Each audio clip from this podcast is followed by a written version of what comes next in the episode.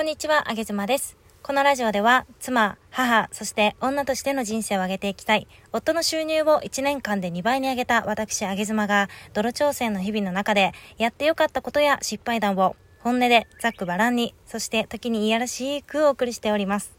先日、音声配信を始めて、初めてのつながったお仕事ということで、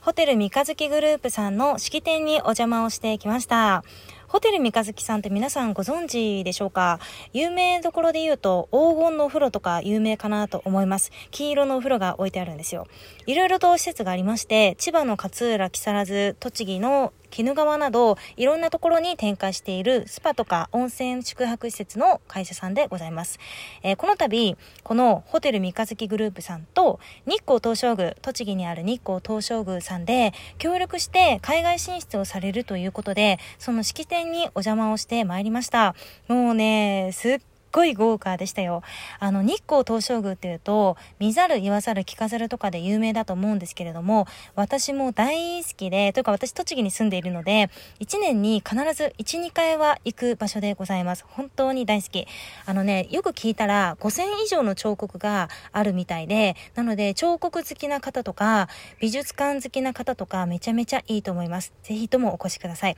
もう本当に素敵。私も式典にここにお邪魔させていただいて、ますますス大好きになりました。本当に日本を代表する美しい場所の一つなんじゃないかなというふうに思います。そんな大好きな場所で、今日はお仕事ができて本当に光栄でした。今回、三日月グループさんがベトナムのダナンという都市に進出をされるということで、その式典だったんですね。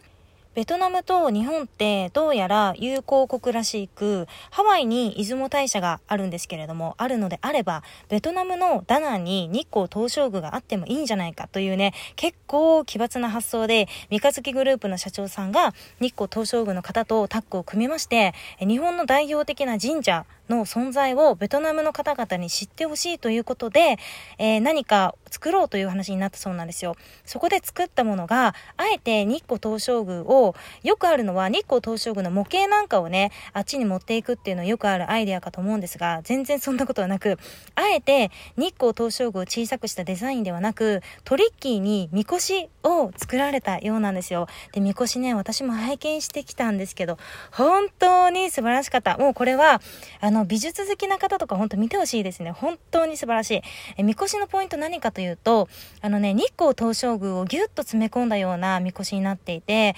眠り猫ちゃんもいるし、三猿、見ざる、言わざる、聞かざるの三猿もいるし、もう本当に豪華でした。日本と三越と日光東照宮が全てギュッと詰まったような感じでね、素晴らしかったですよ。全体的に金のデザインなんですが、上から金のクジャクがバーッと羽を広げてて、で、下に下がっていくにつれて日光東照宮が現れる仕組み。眠り猫、三猿が彫刻されていたりして、本当に、あ、プチ日光東照宮だみたいな、そんなおみこしでした。ぜひ、美術好きの方は一度は見ていただきたい。もう本当に感動する。もう細々彫られているそんなデザインですね。で、作られた会社も日本一のおみこしの会社だそうで、みこしといえばこの会社っていう会社さんが作られたそうです。もう豪華すぎてね、なんか正直私は、えー、お金の換算をしてしまって、もうこれ何千万かかってるのかなドキドキドキドキみたいな感じでしたよ。でもこれね、実際も実物も見れるみたいなので、ぜひこの職人技、こういうのが好きな方は一度見ていただきたいなと思ってます。本当に素晴らしいです。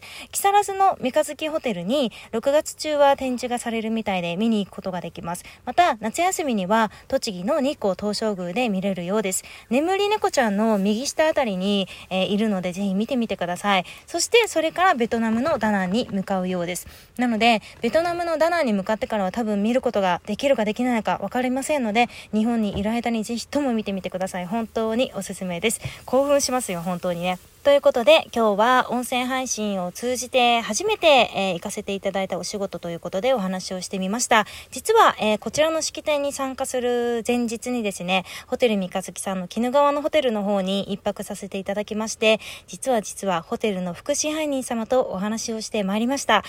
副支配人様との、えー、お話も後日アップしたいななんて思っているので、ぜひともお楽しみにしていてください。